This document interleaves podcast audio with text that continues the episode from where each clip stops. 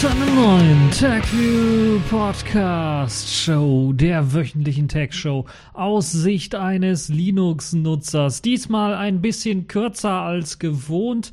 Dafür gab es ja die letzten Male eine etwas längere Sendung. Äh, diesmal etwas kürzer als gewohnt, weil ich weniger Themen rausgesucht habe. Zum, zum einen und zum anderen kann ich auch schon jetzt schon ankündigen, nächste Woche wird der TechView Podcast mal ja, kurz pausieren, in eine kurze spätliche Herbstpause quasi hineingehen. Und ähm, dann hören wir uns in zwei Wochen, äh, wenn alles gut geht, dann wieder. Ansonsten ist klar, es wird auch irgendwann mal eine Winterpause kommen und äh, die Themen gehen mir auch so langsam aus, muss ich ganz ehrlich sagen. Deshalb, äh, das Jahr neigt sich dem Ende. Aber es gibt dann immer noch was für Leute, die äh, Video auf Videopodcasting stehen.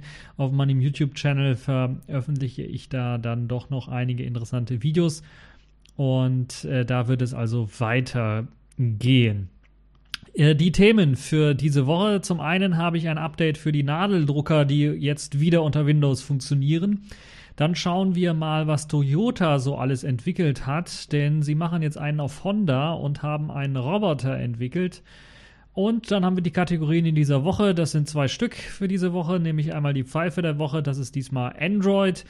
Und äh, das Sailfish der Woche, das ist diesmal ein interessanter E-Book-Reader. Fangen wir also direkt an mit dem allerersten Thema. Ein Update von dem Thema, was ich in der letzten Woche hatte, wo ja Microsoft, glaube ich, wieder mal Pfeife der Woche geworden ist, dadurch, dass sie halt eben wieder ein Update rausgehauen haben, was in dem Fall Nadeldrucker kaputt gemacht hat. Warum man Nadeldrucker heutzutage immer noch so braucht und warum es vor allen Dingen in Arztpraxen immer noch gebraucht wird, hört einfach die letzte Sendung. Dann wisst ihr das. Ansonsten, was kann man zum Thema sagen? Ja, nachdem das Update ja die vor allen Dingen von Epson die Nadeldrucker unbrauchbar gemacht hat, Epson ist einer der größten Hersteller, die immer noch Nadeldrucker herstellen, hat Microsoft nun tatsächlich reagiert und ein korrigiertes Update herausgegeben. Das heißt, sie haben wieder mal einen Patch für einen Patch geschrieben, der eben dann das Problem mit den Nadeldruckern beheben soll.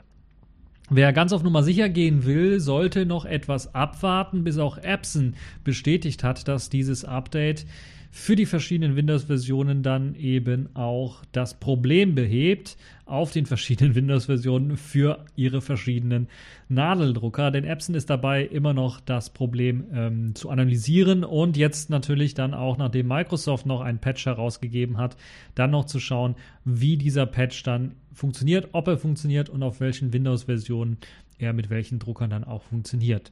Erste Erfolge sind bereits erzielt. Einige Nutzer haben davon berichtet, dass ihre Epson-Nadeldrucker nun wieder funktionieren. Das heißt, wenn ihr mutig seid und keinen Bock habt, jetzt irgendwie das Update zu deinstallieren, dann könnt ihr einfach nochmal ein Update machen und hoffen, dass es dann jetzt wieder funktioniert. Neben Nadeldruckern von Epson gibt es auch noch eine äh, Firma, die nennt sich Oki und die stellt auch immer noch Nadeldrucker her und die soll ebenfalls betroffen gewesen sein von dem Problem mit eben nicht funktionierenden Nadeldrucker. Das heißt, da muss wirklich irgendeine Technologie ähm, eingesetzt worden sein, die eben sehr ähnlich ist, dass eben auch OK-Drucker betroffen sind. Die sollen jetzt ebenfalls mit diesem Update dann das Problem behoben haben. Ähm, und wieder funktionieren. Epson selber ist nicht nur, wie sich jetzt herausgestellt hat, bei Nadeldruckern betroffen, sondern es gibt auch Probleme bei Tintenstrahldruckern und das ist ja etwas, was jeder vielleicht bei sich zu Hause rumstehen hatte oder hat. Und ähm, jetzt sind dort eben gleich mehrere Problem, äh, Probleme behoben worden, was Tintenstrahldrucker angeht. Anscheinend war es so, dass die jetzt nicht irgendwie komplett den Geist aufgegeben haben, aber dass spezielle Funktionen bei Tintenstrahldruckern auf einmal nicht mehr funktioniert haben. Und das soll jetzt ebenfalls behoben worden sein. Ähm, und das ist sicherlich eine tolle Nummer. Und ja, schön, dass da doch relativ schnell darauf reagiert worden ist. Aber natürlich darf so etwas in Zukunft eigentlich nicht auftreten. Und meine Empfehlung ist für alle diejenigen, die Nadeldrucker immer noch einsetzen wollen, installiert einfach Linux. Die funktionieren da einfach äh, ohne großartige Probleme. Und äh, da muss man auch keine Angst haben, dass nach einem Update auf einmal der Drucker nicht mehr funktioniert. Äh, so, kommen wir mal zum nächsten Thema. Toyota macht einen auf Honda mit einem Roboter. Wir kennen ja von Honda bereits schon einen humanoiden Roboter, die sie in äh, deren äh, Entwicklungsabteilung dann entwickelt und vorgestellt haben. Nun hat auch ein anderer großer Autokonzern, nämlich Toyota, vor mitzumischen und stellt seinen eigenen Roboter vor. Der TH oder T-HR3 ist ein humanoider Roboter, sprich nach dem Ebenbild des Menschen ganz grob gesehen nachmodelliert. Und so steht halt der Roboter auch auf zwei Beinen und besitzt zwei Arme und einen Kopf. Scheinbar ist der Roboter seit etwa einem Jahr in Entwicklung und wir reden jetzt hier, der Name 3 sagt es auch schon, von der dritten Generation. Das heißt, dort hat Toyota also doch ein bisschen was mehr an Entwicklungsarbeit hineingesteckt, um jetzt die dritte Generation öffentlich vorzustellen. 1,50 Meter ist der Roboter groß und wiegt etwa 70 Kilogramm, also kommt so ja vergleichsweise etwas, etwas pummeliger äh, Mensch daher, könnte man sagen. An den zwei Armen sind dann auch ganz normale zwei äh, Hände angebracht, mit fünf Fingern ausgestattet. Das heißt, man hat sich dort das Vorbild wirklich eines Menschen genommen. Und in Sachen Technik soll der Roboter von den äh, 10 bis 15 Jahren Erfahrung profitieren, die Toyota mit simplen Robotern, äh, die speziell zum Beispiel für Violine spielen oder Trompete spielen, entwickelt worden sind, dann profitieren. Also Toyota hat bereits schon Roboter in der Vergangenheit gemacht, aber das waren eben diese Spezialroboter. Wir kennen so Roboterarme, die zum Beispiel beim fürs Autobauen oder sowas zuständig sind. Sie haben sowas auch speziell gebaut, halt eben, um verschiedene Instrumente zu spielen, um bestimmte Sachen nur zu machen. Also meistens nur eine Sache und die können sie dann richtig gut machen und ähm, haben natürlich dann auch von der Feinmethodik, die dafür notwendig ist, natürlich profitiert von der Entwicklungsarbeit und haben dann jetzt den äh, sogenannten Human Support Robot auch noch vorgestellt. Ich glaube, das ist schon ein bisschen was länger her, auch ein Jahr her oder sowas, wo sie den vorgestellt haben. Und äh, der konnte im Grunde genommen, ja, im Grunde genommen war das ein ein Meter hoher rollender Staubsauger, könnte man sagen. So sah das so ein bisschen aus mit einem Tablet-Display und einem Roboterarm. Also äh, doch schon durchaus äh, gut zu gebrauchen, um bestimmte Sachen zum Beispiel für Altenheime oder für die Altenpflege oder, bei Men oder für Menschen mit Einschränkungen oder Älteren äh, dann äh, bereitzustehen, beispielsweise irgendwie eine Vase oben vom Regal hoch äh, runternehmen, ohne dass eben jetzt äh, der ältere Mensch dann auf einen Leiter oder sowas klettern muss, um dran zu kommen. Ähm, solche Geschichten halt ähm, zu erledigen. Und dieser Human Support Robot, da ist der T-HR3 auch wieder mit dabei. Und das H steht, glaube ich, für, für äh, Human Robot in dem Fall.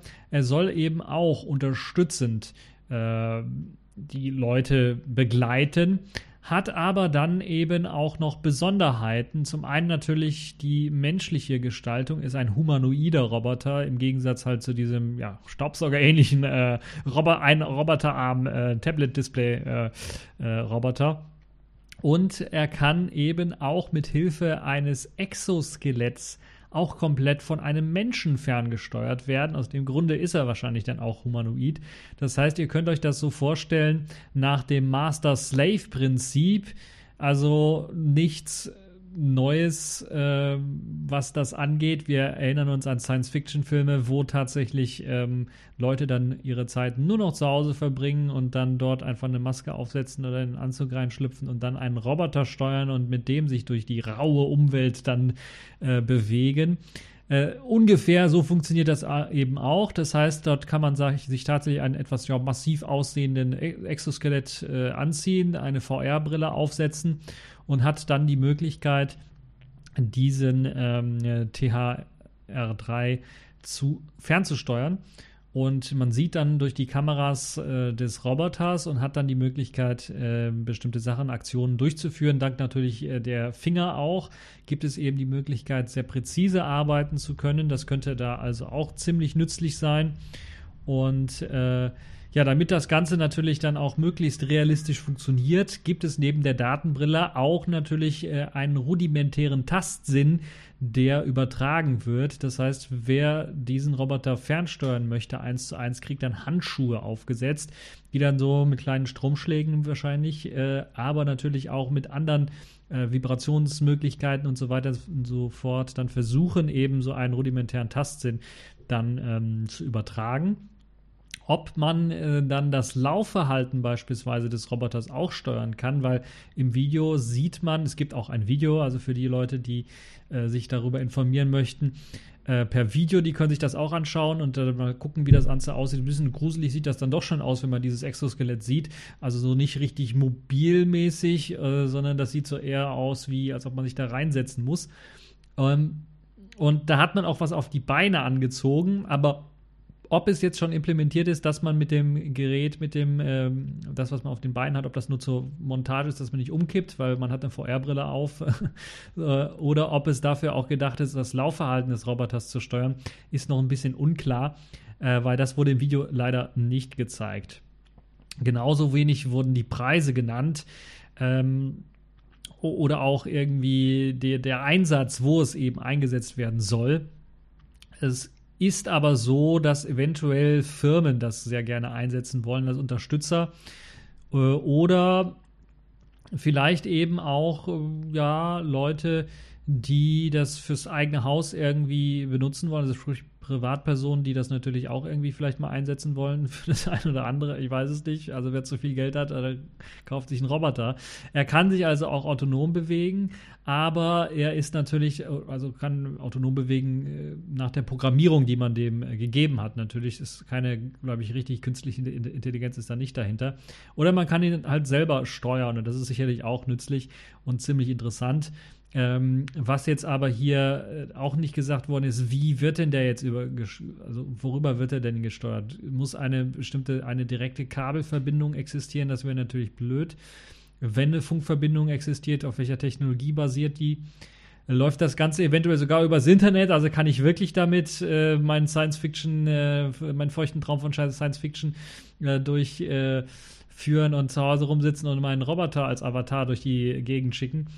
Ähm, ich glaube eher nicht. Da sind wir also schon ein bisschen noch was weit von entfernt. Aber es wäre mal interessant zu wissen, wie jetzt die konkreten Daten des Gerätes aussehen. Dazu wurde leider noch nicht so richtig viel erzählt. Ähm, also eine durchaus interessante Geschichte, auch wenn es alles momentan noch im Bereich Spielerei zu verzählen ist bin ich mir relativ sicher. In Japan ist man ja da schon etwas weiter und etwas offener, was so Roboter und Integration in die Gesellschaft irgendwie angeht. Also da guckt man nicht doof und schaut nicht blöd und kritisiert und äh, ruft äh, Protestaktionen aus, wenn auf einmal ein Roboter im Altenheim auftaucht. Äh, aber gerade hier bei uns äh, ist das genau andersherum. Da ist man sehr, sehr skeptisch, was das angeht. Und auch die Entwicklungen sind hier, also von Deutschland hört man fast kaum. Also man hört mal was vom, äh, vom Fußball-Robocup. Mm, ähm, und äh, dann war es das im Grunde genommen, was Roboter angeht. Äh, hier sind wir also da, da fehlt uns einfach die Neugierde vielleicht für diese Technologie so ein bisschen. Und äh, wollen wir mal schauen, wann diese Neugierde dann bei uns eintreten wird, weil irgendwann ist das für bestimmte Aufgaben sicherlich eine sehr interessante Geschichte.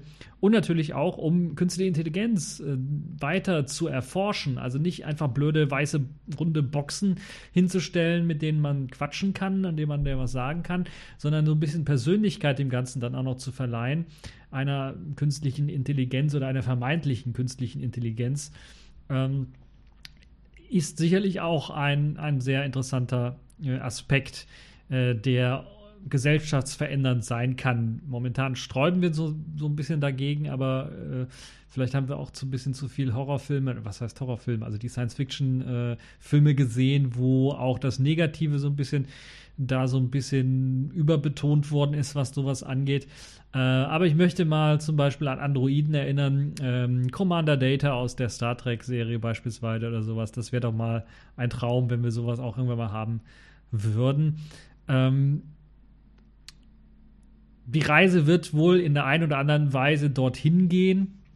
Und das wird auf jeden Fall gesellschaftliche Diskussionen mit sich bringen. Und gesellschaftliche Diskussionen sind natürlich äh, nützlich, wenn es darum geht, äh, wie wir die Zukunft unserer Gesellschaft weiter gestalten wollen im elektronisch und technologischen Wandel, der ja durchaus äh, stattgefunden hat. Und ich habe manches Mal das Gefühl, dass wir das, diese Diskussion hier in Deutschland verschlafen haben, was das angeht.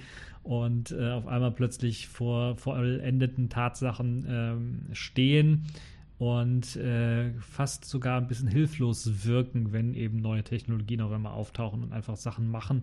Ich erinnere mich da an, auf das Uber auf einmal auch gekommen ist und dann auf einmal die Taxileute da protestiert haben und äh, Airbnb und jetzt gibt es sogar Städte, die äh, Strafzahlungen von Mietern, äh, von äh, Vermietern verlangen, wenn sie eben Airbnb, ihre Wohnung per Airbnb vermieten und nicht äh, Leuten, die da in der Stadt wirklich wohnen wollen, vermieten wollen.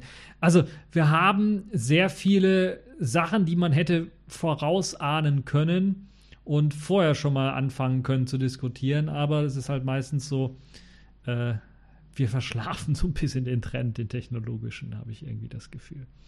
Ja, wer den Roboter mal in Aktion sehen möchte, kann wie gesagt das kurze Werbevideochen von äh, Toyota sich anschauen im verlinkten Artikel. Ja, da sind wir auch schon durch mit den äh, Themen für die Woche. Kommen wir zu den Kategorien dieser Woche. Accepted. Connecting. Complete. System activated. All systems operational.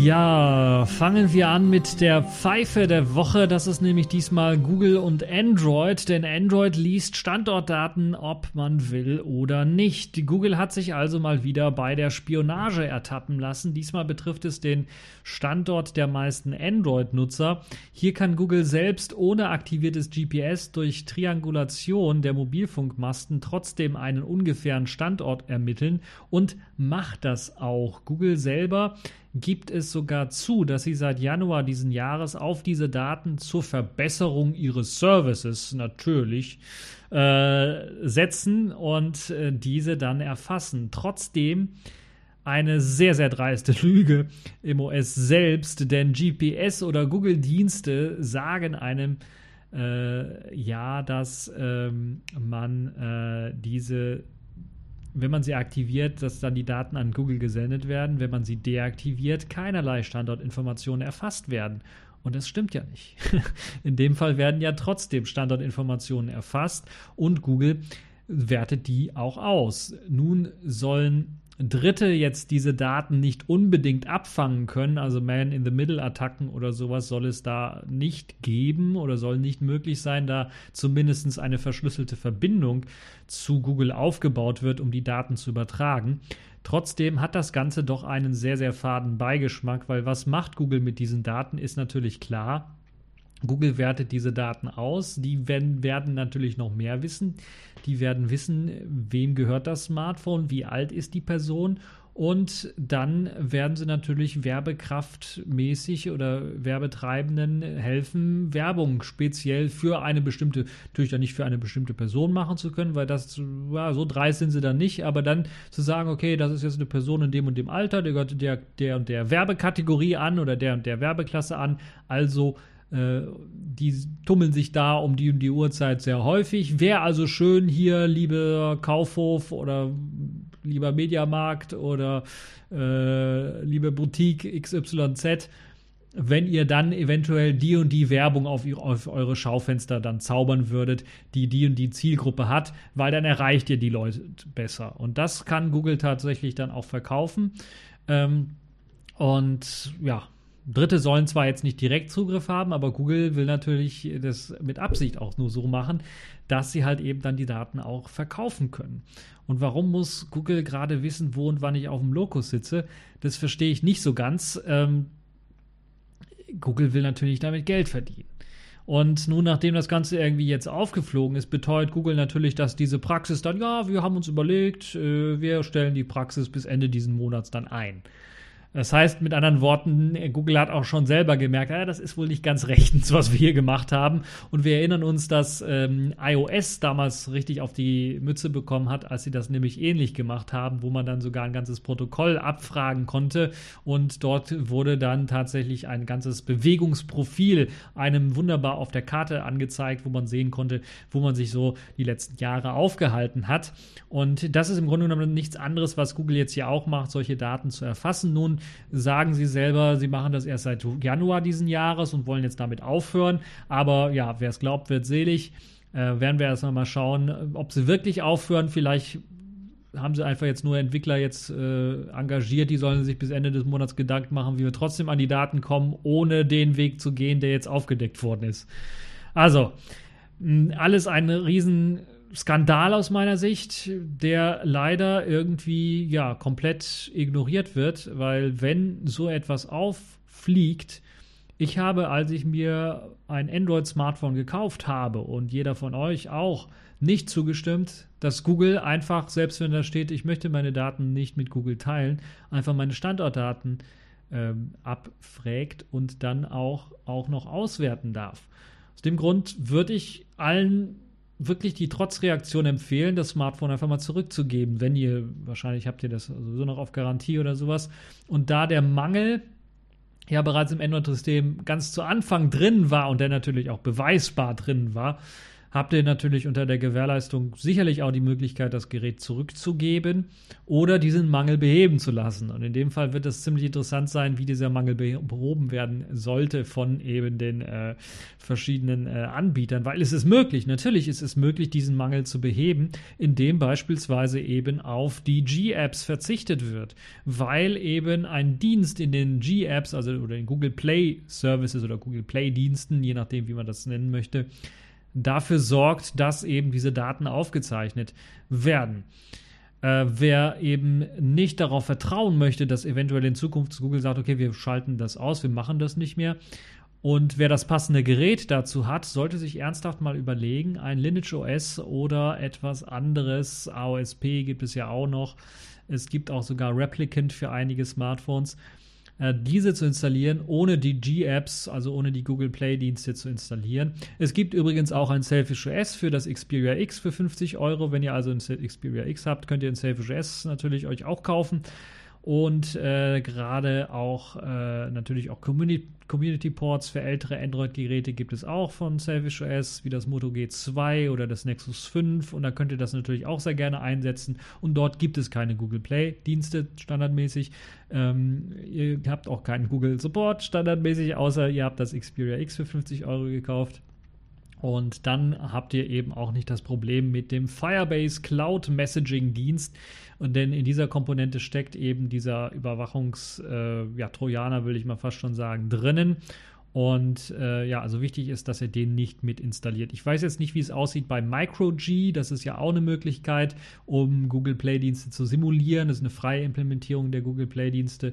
Ob äh, dort äh, dann eben tatsächlich äh, diese Triangulation abgeschaltet ist, ist eine Frage, die ich nicht beantworten kann, weil ich eher das Gefühl habe, dass äh, eine API für die Abfrage der Daten sowieso im Google, in den Google Play-Diensten existiert. Das Einzige, was Google jetzt nur gesagt hat, ist, wir werden in Zukunft die Daten nicht mehr auswerten oder wir nicht mehr erfassen.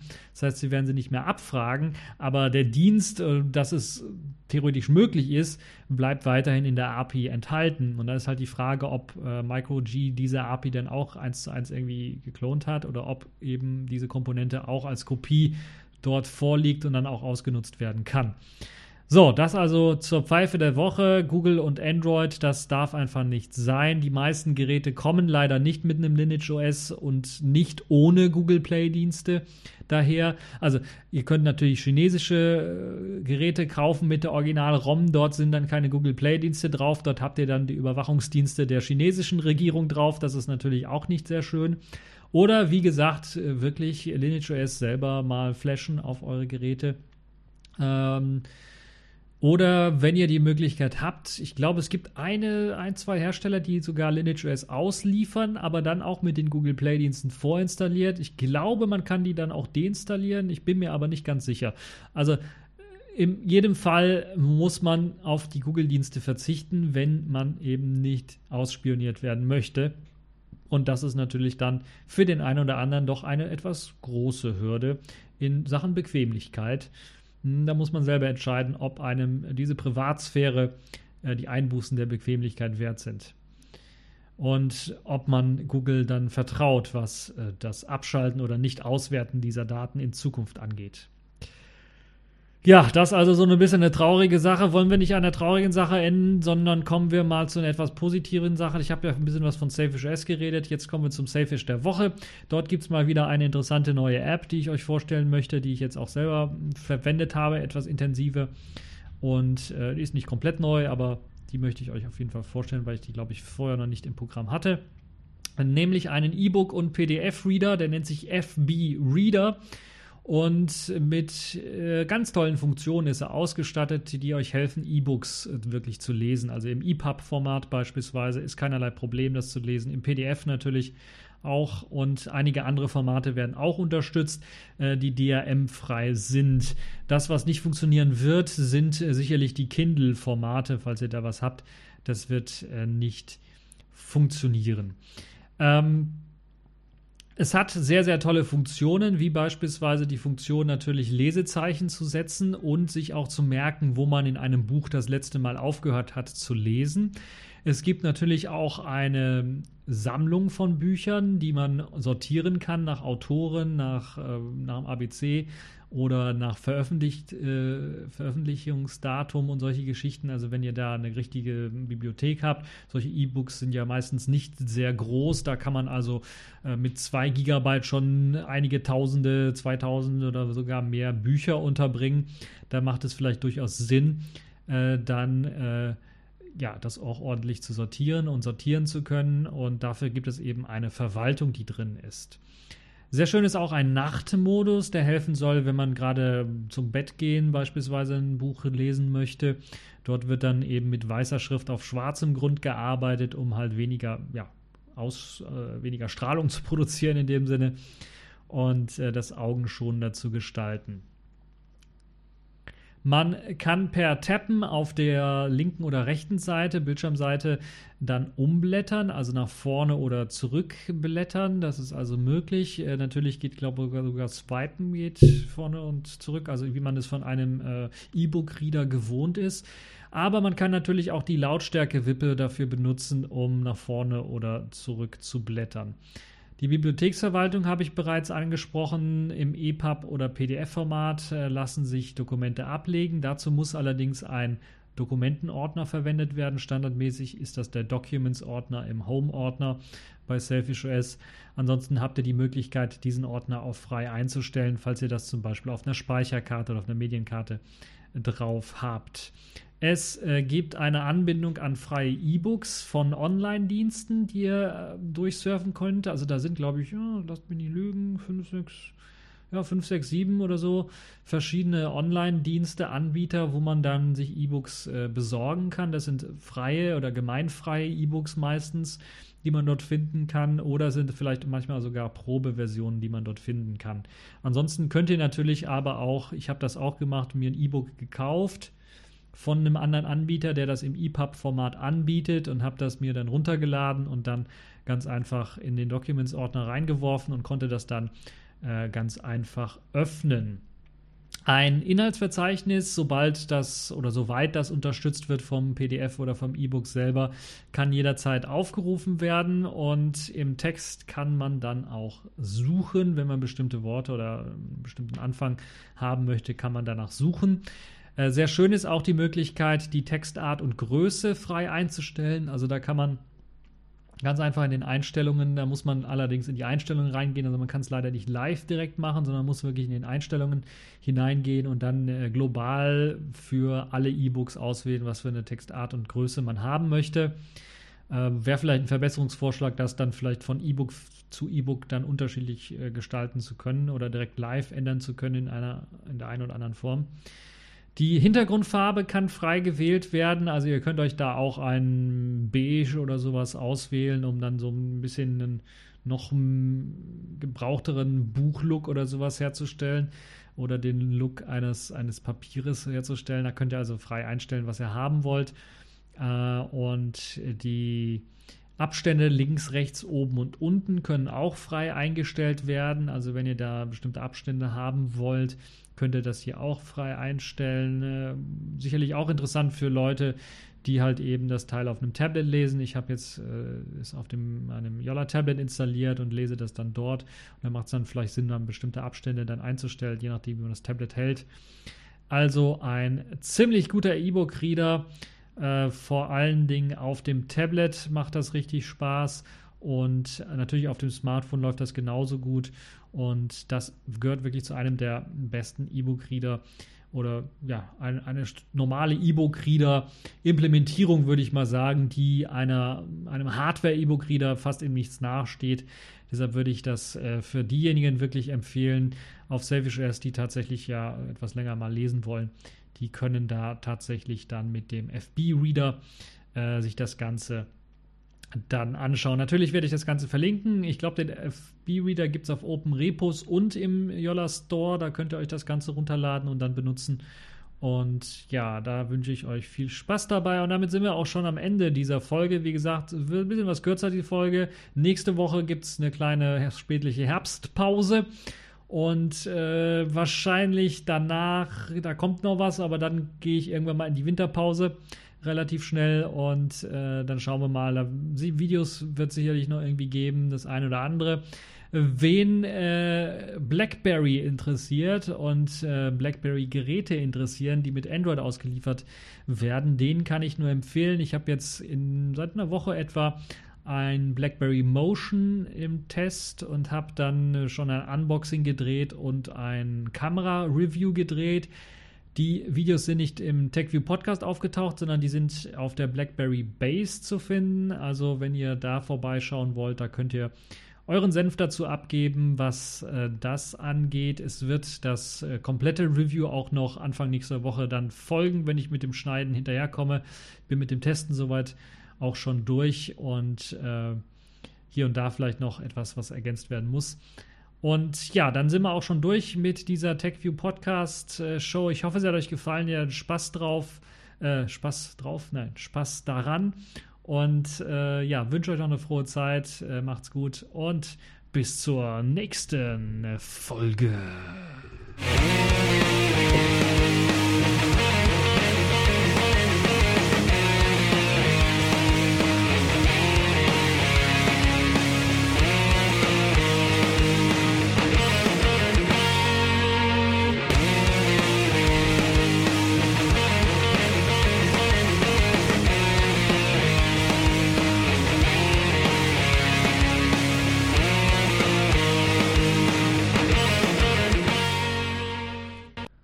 So, jetzt wird Formel 1 geguckt.